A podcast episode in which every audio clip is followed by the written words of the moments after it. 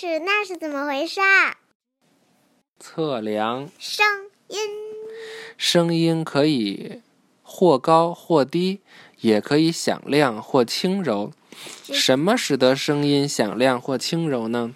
声音是运动中物体引起的震动，也就是来来回回的运动。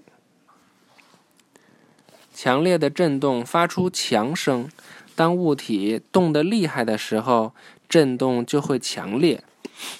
你可以拉直一根橡皮筋，然后用指头拨动它来制造声音。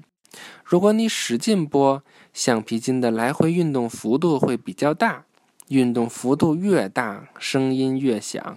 如果你轻轻的拨动，其来回运动幅度会小，声音也轻。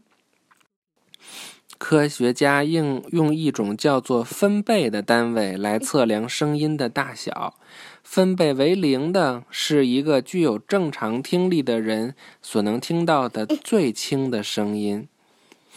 一百四十分贝的声音可以损伤你的耳朵。全知道，科学家用来测量声音的基本单位是贝尔。贝尔是以发明电话的亚历山大·格雷厄姆·贝尔的名字命名的。我们通常用来测量声音的单位是分贝，分是十分之一的意思，所以分贝是贝尔的十分之一。哎，这个挺有意思，我都我原来都没学过。看这个是什么？这是竖琴，震动的弦赋予这个竖琴特有的声音。弦。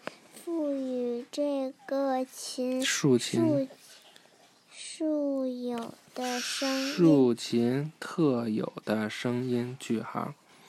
竖竖琴特有的声音。句号。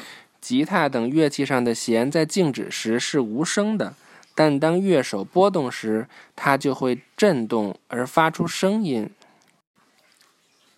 比如我的那个小吉他，是吧？预习下一课，这一课的题目只有一个字儿。哦。嘘。嘘。嘘。晚安，嘘。晚安，嘘。